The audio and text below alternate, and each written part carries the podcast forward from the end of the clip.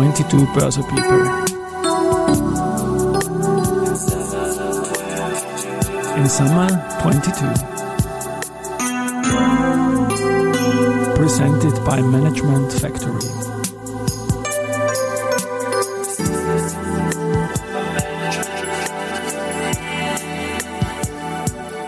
Ja, willkommen zur Serie 22 Börse People in Summer 22. Und dieses Season 1 der Werdegang und Personality Folgen ist presented by Management Factory. Mein Name ist Christian Drastil, ich bin der Host dieses Podcasts und mein neunter Gast ist Diana Neumüller-Klein, die von der robusten Baubranche in die zarte Porzellanbranche gewechselt ist. Ja, Servus Diana bei mir im Studio. Hallo Christian, schön, dass ich da bin. Dankeschön ich für die Einladung. Immer, ja, das haben wir eigentlich besprochen, dass wir uns bald wieder treffen, denn ich gehe kurz deine Stationen durch, um einfach das Intro auch aufzulösen. Upper, Raiffeisen, OMV, lange bei der Strabag und jetzt Augarten Porzellan. Das ist die Herleitung. Wir kennen uns quasi dein halbes Leben. Bei mir geht es sich nicht ganz aus, weil ich ein Eizerl älter bin.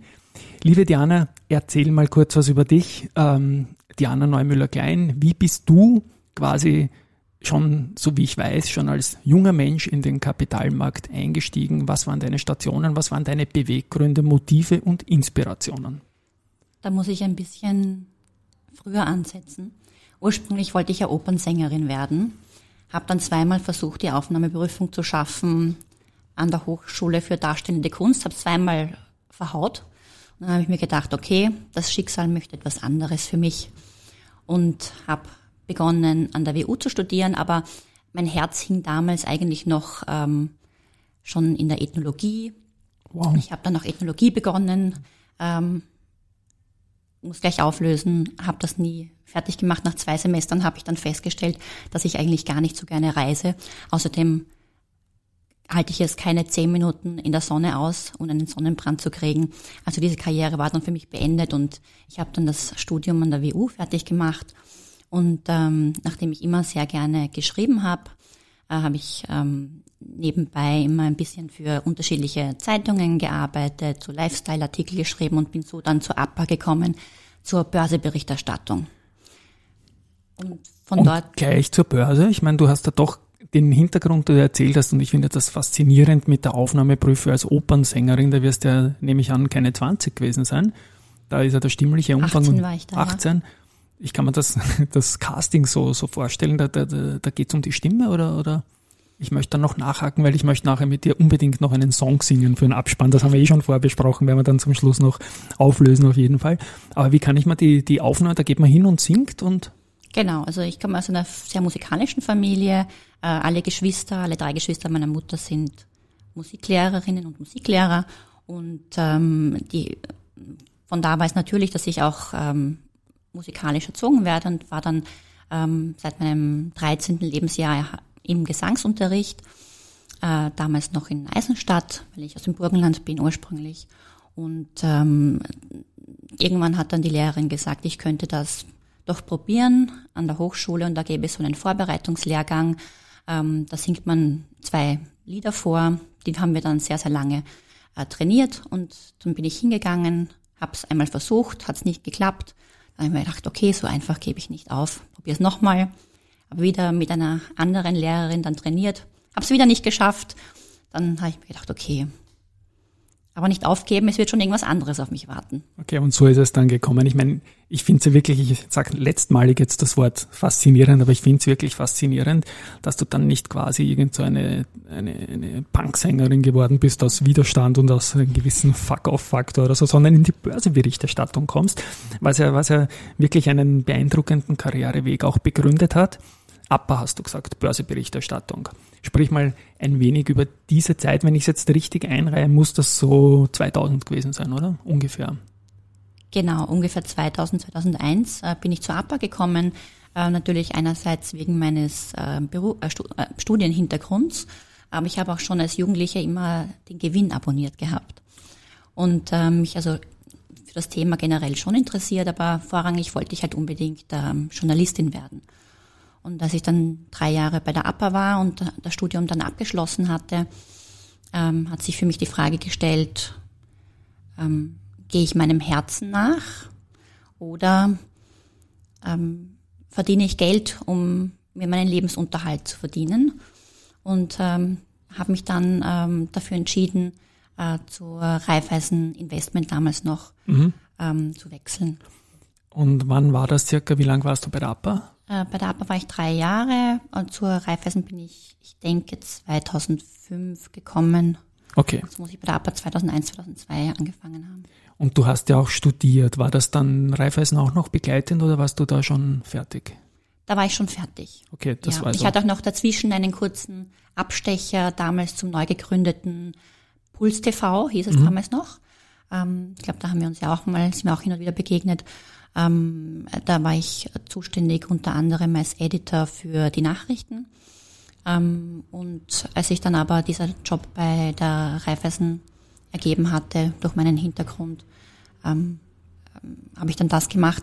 Es war ja quasi also ich habe dort, ähm, ich war dort M&A-Analystin. Mhm. Äh, man kann auch sagen Investmentbankerin. Und ähm, äh, also machen Sie die typische Handbewegung. Das sieht man ja. jetzt im Podcast nicht, aber so. Also Registrierkasse oder so? Ja, die Registrier ja. also okay. das, nicht das Registrierkasse, sondern wenn die beiden Hände runtergibt, dann ähm, die Bindemaschine. Also man hat sehr viele. Präsentationen ausgedruckt und Ach gefunden. So. Ja. Ja, gut, okay, gut. Also glamourös war das dann nicht, okay. wie man sich das vorstellt.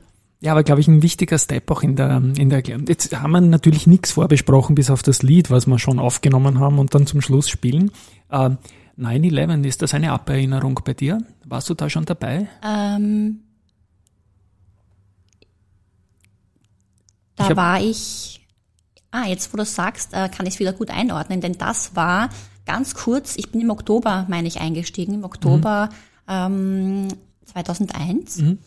Und ähm, das, das muss da gewesen sein, weil kurz davor war 9-11 und ich habe meinen dann zukünftigen Chef in einem Café getroffen, zufällig, und habe ihn angesprochen und gefragt, ob das mit dem Job noch was wird, weil, und wie es ihnen so geht. Und er hat gesagt, na, wir haben jetzt mehr zu tun denn je.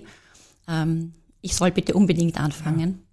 Ich habe es in einer vorigen Folge gehabt, jetzt in diesem Podcast hier. Da hat auch, also auf der Gewinnmesse sind die Leute herummarschiert, du hast den Gewinn erwähnt und dann gesagt, ich keine Ahnung, ob es mich in 14 Tagen noch gibt. Das war auch ein Bankvorstand, ja, ob es die mhm. Bank noch gibt, wenn es Lehman und Co. rausschießt innerhalb weniger Tage, dann sind das natürlich sehr, sehr shaky times. Ähm, Raiffeisen bilanzierend hat dich dann, also deine Phase bei Raiffeisen hat dich dann zu einem börsennotierten Unternehmen gebracht in weiterer Folge und das war mal eins der ganz großen, äh, ATX5, OMV. Genau. also eigentlich äh, hätte ich mich ja bei der Post beworben gehabt. Ich habe mich überlegt, was, welchen Job kann es geben für mich, der diese beiden Leidenschaften, nämlich das Schreiben und den Finanzbereich verbindet. Und nach einiger Recherche bin ich dann zum Thema Investor Relations gekommen. Und mhm. die Post hatte damals einen Job für Investor Relations ausgeschrieben. Aber der Harald Hagenauer hat mich nicht genommen. Hat, echt? Ich glaube, den sollte man mal einladen und fragen, Alter. Ich habe es ja. ihm schon erzählt. Er hat gesagt, ja. er hat meinen Lebenslauf nie gesehen. Also ich habe es wahrscheinlich nicht einmal durch das Screening der Personalabteilung geschafft. Aber kurz danach hat eben dann die OMV äh, auch eine Stelle im INR ausgeschrieben. Äh, da habe ich mich dann drauf beworben und ähm, gewechselt. Hat dann ähm, nur ein knappes Jahr äh, dort gedauert, weil ähm, dann eine äh, die Strabag an die Börse gehen wollte mhm.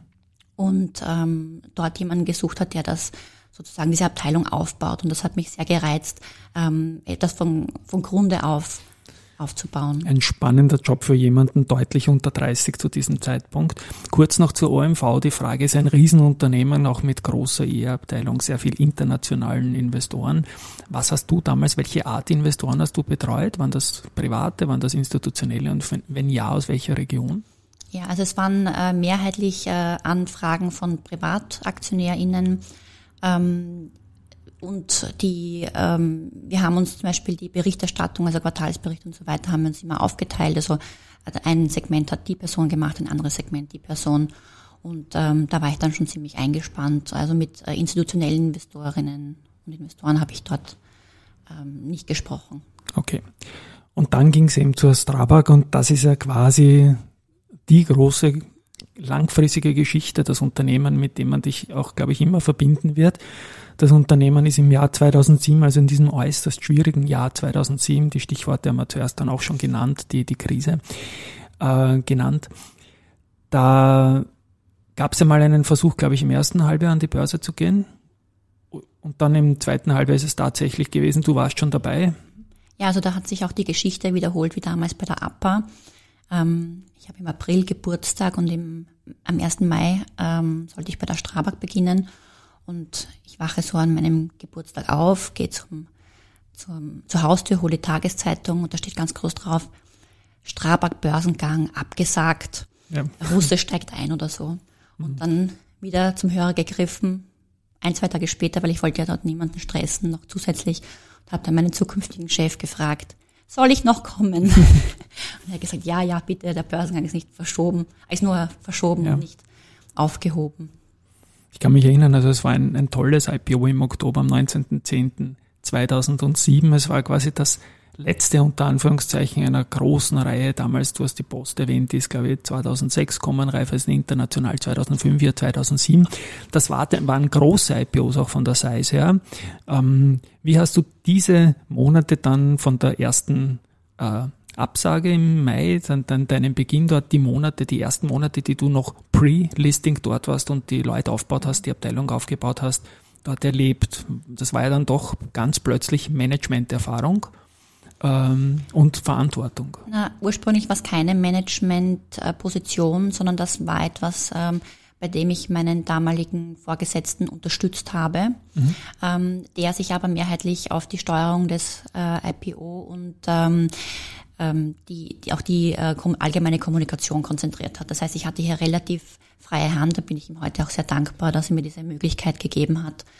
Und ähm, ich, ich habe mir gedacht, zum Glück ist der Börsegang verschoben, denn da war ja nichts da. Also es war weder eine Investorenpräsentation da, noch eine IR-Website, keine Kontakt, also kein Adressbuch, ähm, also Newsletter, gar nichts war da. Also ich musste äh, sämtliche Tools, die man heute wie selbstverständlich verwendet, ähm, erst anschaffen.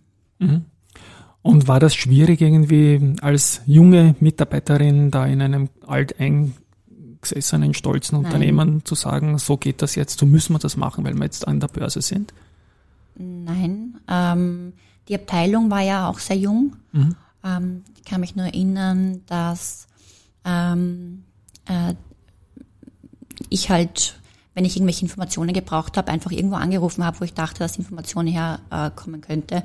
Und dann irgendwann bin ich halt bei dem heutigen CFO gelandet, der damals äh, Leiter Rechnungswesen war und habe ihm halt eine Frage gestellt und gesagt, woher, wieso wollen Sie das wissen? Dann habe ich gesagt, naja, ich, ich bin hier in der Investor Relations Abteilung und da ein Analyst fragt an und er hat gesagt, ja, aber wer sind Sie überhaupt? Ähm, wissen Sie überhaupt, wie IR geht? Also können Sie ja. das überhaupt? Was ist Ihr Hintergrund? Und dann habe ich ihm das erklärt und dürfte er zufrieden gewesen sein und äh, hat mir die Information gegeben. Es hat dann auch sehr gut äh, geklappt, die Zusammenarbeit. Insofern durchaus wichtig sicher die Erfahrungen, die du bei der Austria Presseagentur im Schreiben und natürlich auch bei der Bank, in dem Banking und auch was die Kontakte betrifft, natürlich mitgenommen hast. Ich glaube, wir wir beide haben uns kennengelernt rund um deine Upper-Zeit und um deine Reifeisenzeit. Das war ja damals noch eine deutlich vernetztere Zeit insgesamt in der Finanzbranche mit gefühlt aus meiner Sicht jetzt dreimal so viele Leuten wie heute. Gut, Strabag 2007 Börsegang. Wie hast 15 Jahre wissen wir jetzt, du bist bis heuer bei der Strabag erfolgreich tätig gewesen, hast auch noch einige Seitsachen. Wir reden dann auch noch über die Zierer, wo wieder der gute Harald Hagenau auch ins Spiel kommen wird wirst du die 15 Jahre überlebt, also, ah, überlebt ist gut, erlebt, sag ich mal, du, dir, dir geht's gut, ich sehe dich vis wie du hast, äh, es waren ja, war ja wirklich fast alles dabei, ne, an, äh, jede Art von Krise war dabei, es war dabei ein, ein, ein Recovery, es war dabei die Situation, dass es keine Zinsen mehr gibt, das spielt ja auch in der Bauwirtschaft sehr stark rein, es gab Infrastrukturprogramme, dann wieder keine, was waren rückwirkend gesehen die Learnings und die Highlights aus diesen 15 Jahren Strabag? Ich glaube, das Learning ist, dass ähm, einen irgendwann dann nichts mehr schüttern kann, denn es gab keine normalen Zeiten.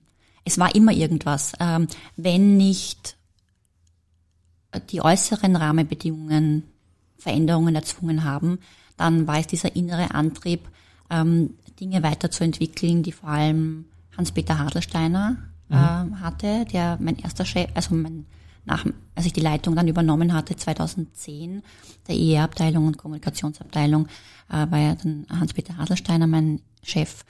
Ähm, und der, äh, dem ist auch immer was eingefallen, ja, das Unternehmen weiterzuentwickeln.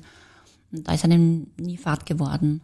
Ähm, deswegen habe ich auch 15 Jahre dort äh, verbracht und wirklich 15 wunderschöne Jahre verbracht. Ich kann nicht glauben, dass das tatsächlich so lange mhm. Ist, weil es mir viel kürzer vorgekommen ist. Also im, jetzt, in, wenn ich nicht groß nachdenken würde, mich würde jemand fragen, wie lang fühlt sich an, würde ich sagen, naja, vielleicht sieben Jahre. Ja, ich meine, Haselsteiner ist ja sicherlich einer der wenigen Unternehmenslenker, ja, die auch große Eigentümer sind und auch sich außerhalb des Jobs als CEO damals, als er CEO war, immer wieder in der Öffentlichkeit in anderen Dingen gezeigt, engagiert haben, wie zum Beispiel auch ein Stefan Bierer, wo man auch ein politisches Statement immer wieder gegeben hat. Wie klar konntest du das damals trennen oder inwieweit sind auch politische Anfragen an die Person Haselsteiner dann irgendwann bei dir gelandet, weil das dann doch nicht zum Trennen war, weil er doch mit seinem Namen ganz stark mit der Strabag verbunden war und immer noch ist? Politische Anfragen hat es immer gegeben, ähm, auch in der Zeit, als er nicht mehr CEO war. Ähm, das haben wir aber so, also das so geregelt, dass Dinge, die das Unternehmen betroffen haben, die habe ich immer ähm, selbst beantworten können und sehr schnell, dadurch sehr schnell beantworten können. Ähm, alle Dinge, die jetzt ein bisschen ins Persönliche gehen oder ins Politische, das wurde ihm dann immer mit ihm abgestimmt. Aber natürlich habe ich das dann auch ähm, sozusagen für ihn die Koordination dieser Anfragen übernommen. Mhm. Wenn ich jetzt die 15 Jahre kurz durchdenke, den Chart habe ich jetzt gerade vor meinem geistigen Auge visualisiert. Ihr wart ein Mitläufer, sage ich mal, im positiven wie negativen Sinne am Anfang natürlich gleich nach dem Börsengang einer schweren Krise an der Börse. Habt aber, glaube ich, selber in den 15 Jahren keine echte Unternehmenskrise gehabt, sondern euch relativ gut entwickelt und auch gegen den Markt seit 2007 deutlich Alpha erzeugt, auch vor allem gegen Dividenden. Hast du einen Moment erlebt, den man jetzt rückwirkend und verklärt sagen kann, hoppla, das war jetzt wirklich eine Krise oder ist das eigentlich alles immer dann doch wieder gegangen, weil die Strabag auch irgendwie konjunkturresistent sich gezeigt hat? Also es gab in der älteren Vergangenheit das eine oder andere ähm, den Fortbestand des Unternehmens bedrohende Ereignis. Und daraus ähm, wurde sozusagen im kollektiven Gedächtnis des Unternehmens abgespeichert, dass man sich in so einer Situation nie wieder bringen möchte. Also vor dem Börsegang waren die Ja, ja, weit, weit vor. Genau, das war noch ja, in den 80 Genau, ich wollte das nur klarstellen. Ja, das, ähm, ja. Und ähm, deswegen ist man immer sehr vorsichtig vorgegangen. Ähm, auch äh, die Strabag hat ja kaum eine Geschichte, dass man eine Gewinnwarnung hätte machen müssen, sondern man hat eher immer outperformed den eigenen Prognosen.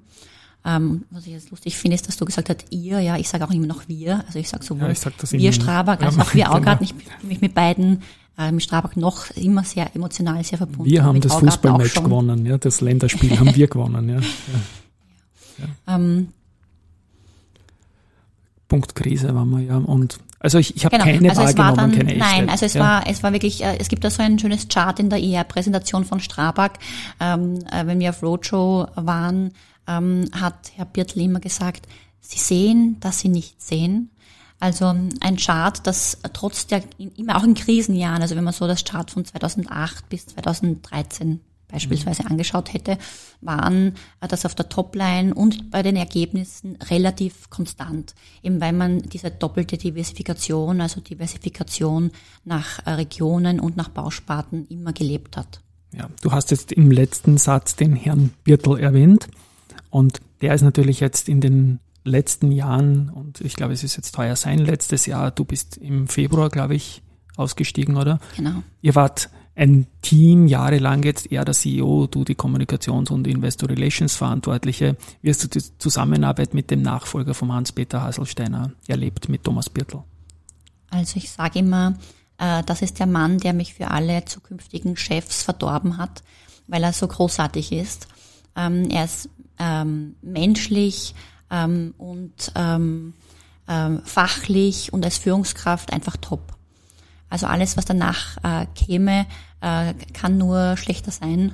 Ähm, ich bin ihm auch sehr dankbar, dass er äh, mir diesen Freiraum gegeben hat, den er mir gegeben hat, dass er mich auch unterstützt hat jetzt bei meinem Wechsel Also ich glaube nicht, dass er mich loswerden wollte, äh, aber er hat mich wirklich äh, auch persönlich ähm, unterstützt, dass er mich zum Beispiel, dass er mich jetzt aus meinem ähm, Vertrag, den ich ja noch gehabt hätte, früher rausgelassen hat. Also du bist ja jetzt, und wir haben es auch in der Reihe erwähnt, ich bin jetzt dann gleich beim Augarten Porzellan, mache noch einen kleinen Sidestep äh, Richtung Zierer, ja, Circle Investor Relations Austria. Harald Hagenauer ist dort eine prägende Figur von Beginn an. Du hast dich dann auch immer stärker engagiert in der Zierer, warst jahrelang im Vorstand. Vielleicht ein paar Worte zur Zierer. Ähm, ihr könnt euch da gegenseitig begeistern, fachlich, technisch, regulatorisch up-to-date bleiben. Wie wichtig ist diese Geschichte und wie wichtig ist sie und war sie dir? Ich glaube nicht, dass ich ohne die Zierer bei äh, Strabag in der ER so einen guten Job gemacht hätte. Ähm, die Zierer war für mich immer wie ein zusätzlicher Mitarbeiter oder eine zusätzliche Mitarbeiterin für IR, weil dort einfach das ganze Wissen gebündelt wird, ähm, ähm, offizielles, inoffizielles, ähm, man sich auch wirklich äh, auf einer persönlichen Ebene austauschen kann. Ähm, das war immer sehr wertvoll. Äh, wenn man schnell eine Frage hatte, konnte man die zum Beispiel in den, äh, in den in WhatsApp-Chat ähm, schreiben ähm, oder man ruft schnell, auf dem Telefon ruft schnell jemanden an. Ja, das ist sicher ein Verband, von dem habe ich immer nur das Beste gehört. Man ist ja auch vier, fünf Mal im Jahr eingeladen zu diversen Festeln oder Jahrestagungen. Also das ist wichtig, dass sich die Szene da auch sehr stark um ihren eigenen Nachwuchs kümmert, um junge Mitarbeiterinnen und Mitarbeiter, die neu bei irgendeinem Unternehmen eingestiegen oder auch um die kleineren, die jetzt nicht die, die Mannschaftsstärke einer, einer Erste Group oder einer OMV mitbringen.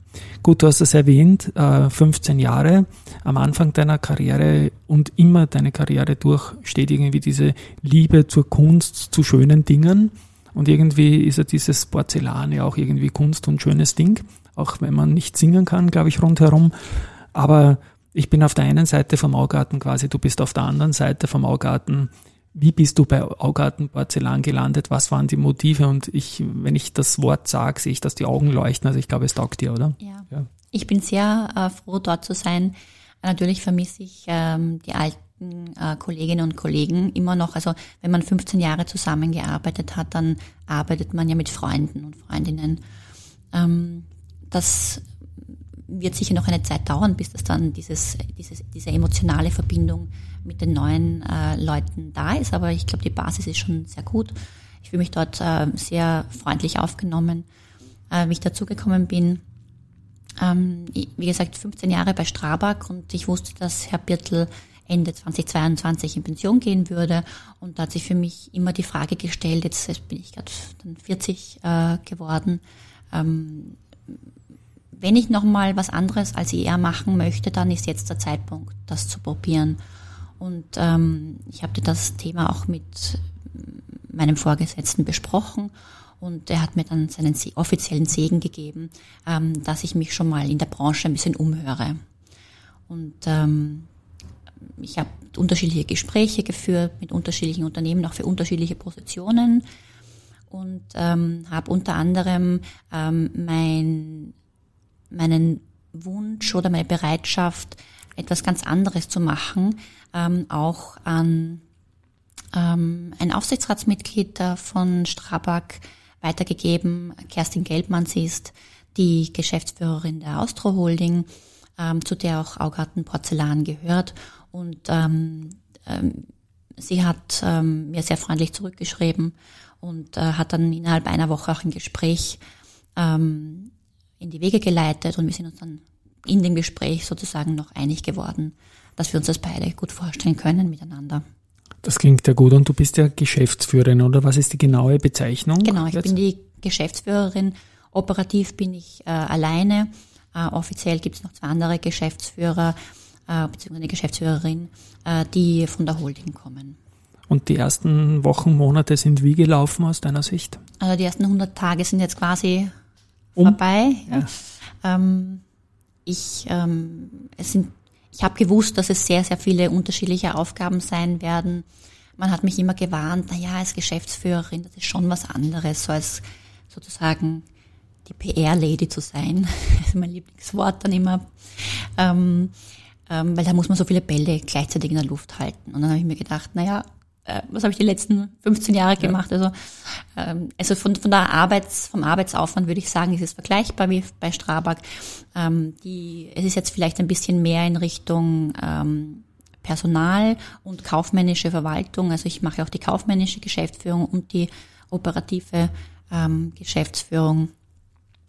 Aber es ist sehr abwechslungsreich deshalb und ähm, am Tagesende denke ich mir immer, oh, was sind die Stunden hin? Jetzt muss ich wieder nach Hause fahren. Und weil eben der Thomas Birtel nicht mehr zu toppen war, bist du jetzt selber Geschäftsführerin einfach. Ja? Sagen, aber es gibt immer noch eine Person über dir. Das ist klar, das gibt's immer. Das gibt's immer. Äh, liebe Diana, ich habe jetzt, bevor wir dann noch zu unserem Song kommen, den wir ja schon zu Beginn aufgenommen haben, also den also nicht anteasern, weil wenn uns nicht gefällt, dann. Ah ja, ich teaser ihn trotzdem an, weil den, den, ansonsten schneide ich das alles raus und die Sache hat sich. Nein, äh, möchte ich noch fragen, etwas, was ich alle Gäste in diesem, in dieser Podcast-Reihe frage. Wenn du mit jungen Leuten sprichst, die dich fragen, sag, du warst ja lange Börse, Börse, Umfeld, Strabag, Bauwirtschaft, soll ich mich das trauen? Ich würde gern in diesem äh, Segment vielleicht auch mein berufliches Glück versuchen. Was rätst du den Leuten? Welchen Karriereweg sollen sie eingehen? Sollen sie da ins kalte Wasser springen, nach einem Job suchen? Jobs werden angeboten und auch gesucht. Oder sollte man zuerst was studieren oder sollte man das begleitend machen? Wie, wie sollte man das Ganze angehen, deiner Meinung nach? Also erstmal ja. Man sollte es jedenfalls Schon, versuchen. Also ich ja. kann die Börse nur empfehlen. Ja, ich auch. Vor allem die Wiener Börse. Ähm, je nachdem, also wenn man studieren möchte, kann man studieren, man muss aber nicht. Also es gibt auch in der, gerade im Investor Relations Bereich einige Berufe, bei denen ein Studium jetzt nicht notwendig ist, zum Beispiel im Assistenzbereich, wo ja auch äh, von der ZIRA aus ähm, Ausbildungen gibt, die man so neben dem Job auch machen kann, die man auch machen kann, um sich für einen Job dann zu qualifizieren. Aber äh, Leute, die entweder ein gutes kaufmännisches oder Finanz äh, finanztechnisches Verständnis haben und gut schreiben können oder Leute, die ähm, sehr textaffin sind und sich äh, ähm, die Zahlenwelt aneignen können und wollen, ähm, die sind sehr gesucht. Mhm. Also ich, es ist nicht so, dass die, ähm, dass der Personalmangel vor der ER-Branche Halt gemacht hätte. Ja. Und es ist auch so, ich habe jetzt keine Statistik bei der Hand, aber doch ein bisschen den Markt jetzt seit 30 Jahren beobachtet. Ich habe das Gefühl, dass in der Investor Relations sehr viele Frauen arbeiten. Warum ist das so, wenn ich recht habe damit? Warum ist das so? Ist das ein Job, der Frauen entgegenkommt? Ich habe auch oft schon mit äh, berufliche Telefonate mit Babygeschrei im Hintergrund gehabt, weil man das auch machen kann. Das kommt bei Männern auch vor. Ja, ich glaube genau. ehrlich gesagt, das ist eine selektive Wahrnehmung von dir, weil ähm, echt. Ja, ich erkläre okay. warum. Ähm, in der Finanzbranche generell arbeiten ja eher weniger Frauen. Das heißt, du bist gewohnt, das Bild von Anzugträgern mit ein paar Frauen dazwischen. Und in der IR ist es halt sehr schön gleich verteilt. Da ist es ungefähr, ich würde sagen, ungefähr 50-50. Guter Punkt, ja. Ähm, und aber das zieht sich eher als in anderen Finanzbereichen ähm, auch äh, in den Hierarchieebenen nach oben. Mhm. Na, spannend, spannend. Liebe Diana, ich sage mal danke für dieses berufliche Interview. Wir gehen jetzt zum Beginn zurück, auch manchmal angekündigt. Ich hoffe, wir beide entscheiden uns dann, wenn wir das hören, dass wir das auch tatsächlich spielen, weil sonst habe ich ein Schneide-Cut-Problem bei diesem Podcast hier, den ich gerne im Original bringen würde. Ich drücke dir die Daumen. Ja, dass, dass das bei dir dann durchgeht. Ich bin Stefan Raab, bei mir geht das sicher durch. Wir haben uns entschieden, ein Lied aufzunehmen in einem echten One-Take. Ja, die Diana hat zwei Mikrofone gehalten. Ich durfte mir die Gitarre nehmen, durfte krächzen, We've Got Tonight und die Diana hat dann gezeigt in der zweiten Stimme, wie es wirklich geht, ist meine Meinung jetzt dazu. Ich hoffe, ich ja. habe mich nicht kompromittiert, äh, wenn man sich den Text so anhört. Äh, bitte nichts hineininterpretieren. Also wir, genau. Also wir haben nur ein Lied gesungen, wir sind beide, glaube ich, mal glücklich verheiratet und die Sache hat sich. Und ja, also We've Got Tonight gibt's jetzt noch im Abspann, damit fällt mein äh, Liebesgeschichten und Heiratssachen Jingle hinten heute raus. Den Zusammenhang gibt's in meinem Podcast zu hören, weil das vorne doch so ein bisschen weich klingt, aber ich mag's und so bin ich halt einfach. Und jetzt gibt's von der Diana und mir dann noch We've Got Tonight. Ich möchte mich an dieser Gelegenheit, bei dieser Gelegenheit von euch Hörerinnen und Hörern verabschieden fürs Zuhören. Mir hat's wieder sehr, sehr viel Spaß gemacht. Danke, Diana, fürs Kommen. Dankeschön für die Einladung. Ich danke für euer Interesse. Tschüss und Baba und We've Got Tonight. Na, dann probieren wir das mal. Why should we worry? No one would care, girl. Look at the stars, so far away. We got tonight. Who needs tomorrow? We got tonight, babe. Why don't we stay?